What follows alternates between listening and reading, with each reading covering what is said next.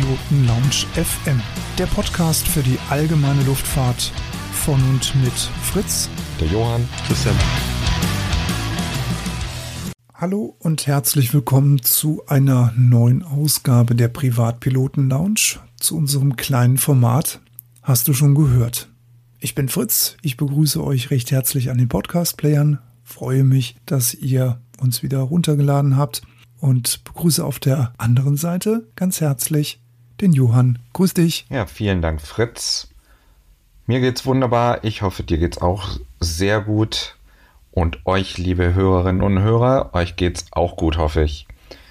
Ich habe euch heute mal was aus der Welt des ultraleichten Fliegens mitgebracht.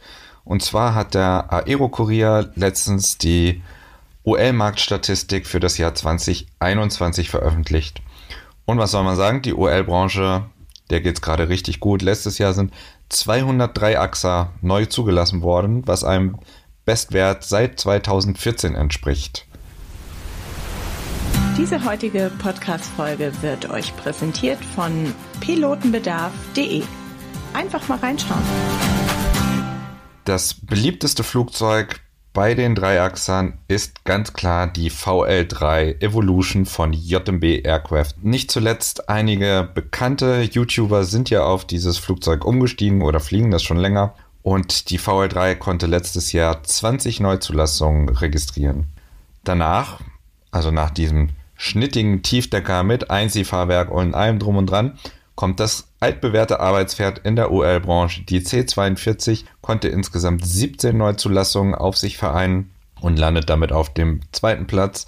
Und der dritte Platz geht an die A32 von Aeroprakt mit insgesamt 16 Exemplaren. Also allein diese drei konnten ein Viertel der insgesamt 200 Zulassungen im letzten Jahr auf sich vereinigen. Bei den Tragschraubern hat sich wenig getan. Insgesamt 10 Stück von den Gyrocoptern sind ins, äh, überhaupt verkauft worden. Fünf davon gingen an Autogyro aus Hildesheim. Da bewegt sich leider nicht viel in dieser Branche oder in dem Teil der Branche. Und ultraleichte Hubschrauber, auch wenn es langsam anfangen sollte, wurde keiner zugelassen letztes Jahr. Bei den Flugschulen war das Jahr 2021 auch ein wunderbares Jahr. Und zwar haben wir mit 1206 neu ausgebildeten Dreiachser-Piloten einen absoluten Bestwert seit 2013. Das heißt, es sind wieder sehr, sehr, sehr viele neue UL-Piloten unterwegs. Wenn ihr noch mehr wissen wollt zu den einzelnen Statistiken und auch noch wissen wollt, wer auf Platz 4, 5, 6 bis 10 ist, dann schaut einfach in den Artikel des Aero-Kuriers, den ich euch natürlich in den Shownotes verlinke.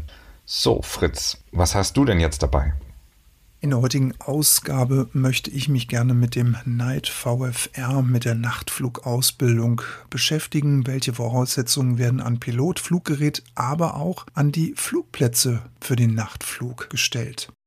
In den USA ist es selbstverständlich, dass man die Nachtfluglizenz in der PBLA-Ausbildung direkt miterwirbt. Hierzulande muss man das separat erwerben.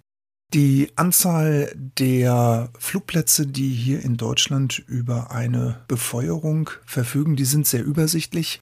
Nimmt man jetzt einfach mal unsere großen Verkehrslandeplätze raus. In Amerika ist das selbstverständlich. Dort verfügt fast jeder Flugplatz über die sogenannten Pilot Control Lightnings, über die PCL. Also je öfter man auf die Funktaste der jeweiligen Flugplatzfrequenz drückt, desto mehr Lichter gehen dann da an, beziehungsweise damit schaltet man sie. Also zum Beispiel dreimal draufdrücken, geht die Landebefeuerung an und zweimal aus oder viermal draufdrücken. Das ist hier bei uns in Deutschland leider sehr, sehr übersichtlich. Und wenn man doch mal in die nutzbare Nachtflugzeit reinkommt mit der entsprechenden Lizenz, dann bekommt man von dem Zielflugplatz wahrscheinlich auch noch eine kräftige Gebühr aufgedrückt ausgedrückt, weil der Flugleiter ein bisschen länger am Turm sitzen bleiben muss. An dieser Stelle soll dann aber auch eine kleine Zwischenfrage gestattet sein.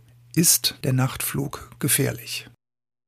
Naja, also er ist natürlich mit Herausforderungen gespickt, weil man natürlich sich in der Nacht bei einem Motorausfall das Gelände schlechter einschätzen kann, als man es am Tage machen kann. Aber Es gibt ja diesen lapidaren Spruch, dein Motor weiß nicht, ob er in der Nacht oder am Tag betrieben wird, genauso wenig wie er weiß, ob er über Land oder über Wasser gerade laufen muss. Soll heißen, eine noch bessere Flugvorbereitung ist natürlich auch gerade beim Nachtflug von uns allen als Pilot gefordert. Was setzt der rechtliche Rahmen nun voraus, um überhaupt einen Sichtflug bei Nacht durchführen zu dürfen, müssen natürlich der Pilot, das Luftfahrzeug, aber natürlich auch der Start- und der Landeplatz für den Nachtflug qualifiziert sein. Dazu ein kurzes Zitat aus der Sera, Ziffer 97, Zitat Nacht Doppelpunkt, die Stunden zwischen dem Ende der bürgerlichen Abenddämmerung und dem Beginn der bürgerlichen Morgendämmerung.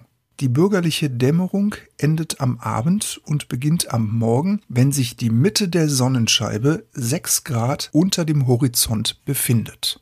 Früher hat man das mal ein bisschen einfacher ausgedrückt. Da hieß es nämlich, Zitat, einfache Definition, die Nacht begann 30 Minuten nach Sonnenuntergang und endete 30 Minuten vor Sonnenaufgang. Übersetzt bedeutet das, dass außerhalb der, ja, nennen wir es mal, luftrechtlichen Nacht, also seit Sera, darf jedes Luftfahrzeug, auch wenn es über keinerlei Beleuchtung verfügt, theoretisch fliegen. Also nochmal zurück auf Anfang. Grundvoraussetzungen für den Nachtflug und natürlich mit dem Beginn dieser Nachtflugausbildung ist natürlich, dass der Flugplatz eine Zulassung hat. Also sprich, dass die Landebahn eine Befeuerung hat und im perfekten Fall ist natürlich auch der Windsack beleuchtet, damit man sieht, woher der Wind weht. So, wer jetzt von euch wissen will, ob sein äh, Flugzeug für den Nachtflug geeignet ist, ob man es zulassen kann, der kann gerne nochmal im NCO-Teil nachlesen, den Non-Commercial Operations. Und zwar ist das IDE India Delta Echo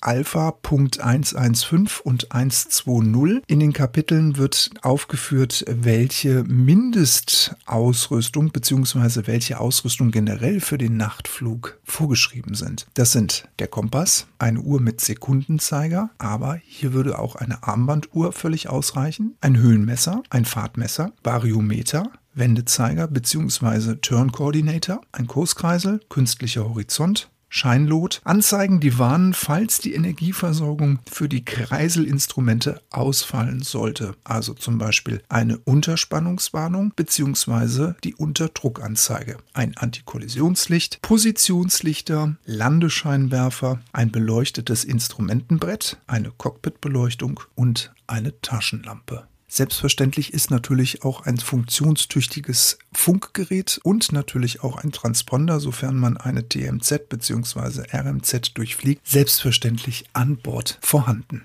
So, jetzt wird der ein oder andere natürlich das Fragezeichen im Gesicht haben. Ja, und was ist jetzt nach 20 Uhr, wenn FIS nicht mehr da ist, wenn die FIS-Experten jetzt in den wohlverdienten Feierabend gehen? Na, dann werdet ihr natürlich an eine Radarfrequenz abgegeben und dann kümmern sich die Radarlotsen um euch.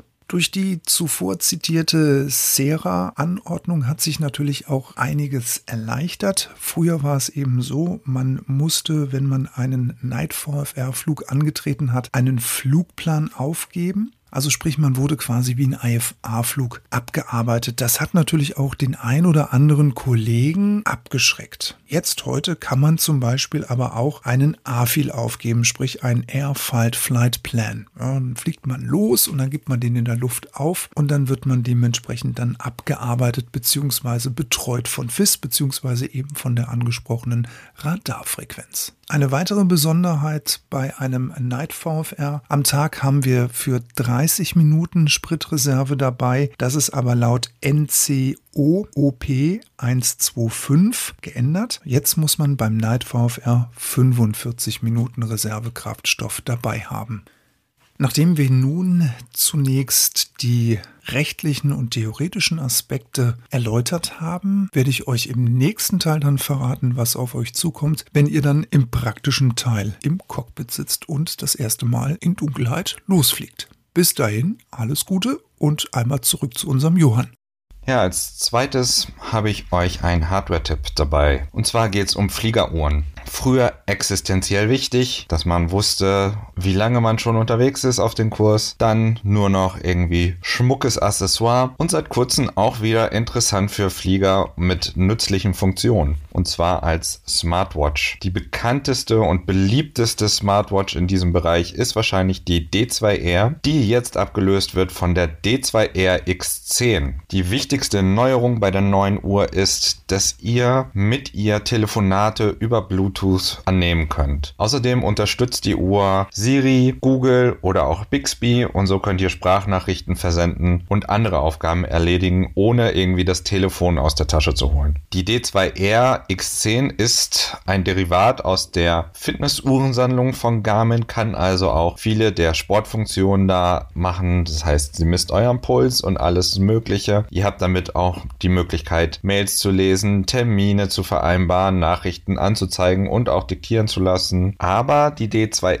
RX10 bringt natürlich auch viele interessante Features für den Piloten mit. Und zwar hat sie ein integriertes GPS und kann Flüge so automatisch aufzeichnen. Ein Pulsoximeter misst den Herzschlag und den Sauerstoffgehalt im Blut. Und ihr könnt Flugplatzdaten, Metafs, TAFs, Frequenzen und One-Way-Infos kostenlos aus der Datenbank abrufen. Also wirklich viele interessante Funktionen für den Piloten. Es gibt auch eine Navigationsfunktion und auch eine Möglichkeit, euch immer die nächsten Flugplätze anzuzeigen, falls dann tatsächlich irgendwann mal der Propeller ausgehen sollte. Natürlich könnt ihr die D2RX10 auch mit der Navigations-App Garmin Pilot verbinden und dann Flugplandaten und so weiter euch auch anzeigen lassen. Die D2RX10 gibt es in den Farben Elfenbein und Schwarz. Sie ist in allen bekannten Stores erhältlich, natürlich auch bei Garmin und natürlich auch bei pilotenbedarf.de. Die Uhr ist für ungefähr 550 Euro erhältlich. Also für jeden, der auf eine schöne Uhr mit vielen nützlichen Features steht, das ist genau euer Ding, die D2R X10 von Garmin. Soweit von mir. Ich wünsche euch alles Gute, dir natürlich auch, lieber Fritz. Bis zum nächsten Mal.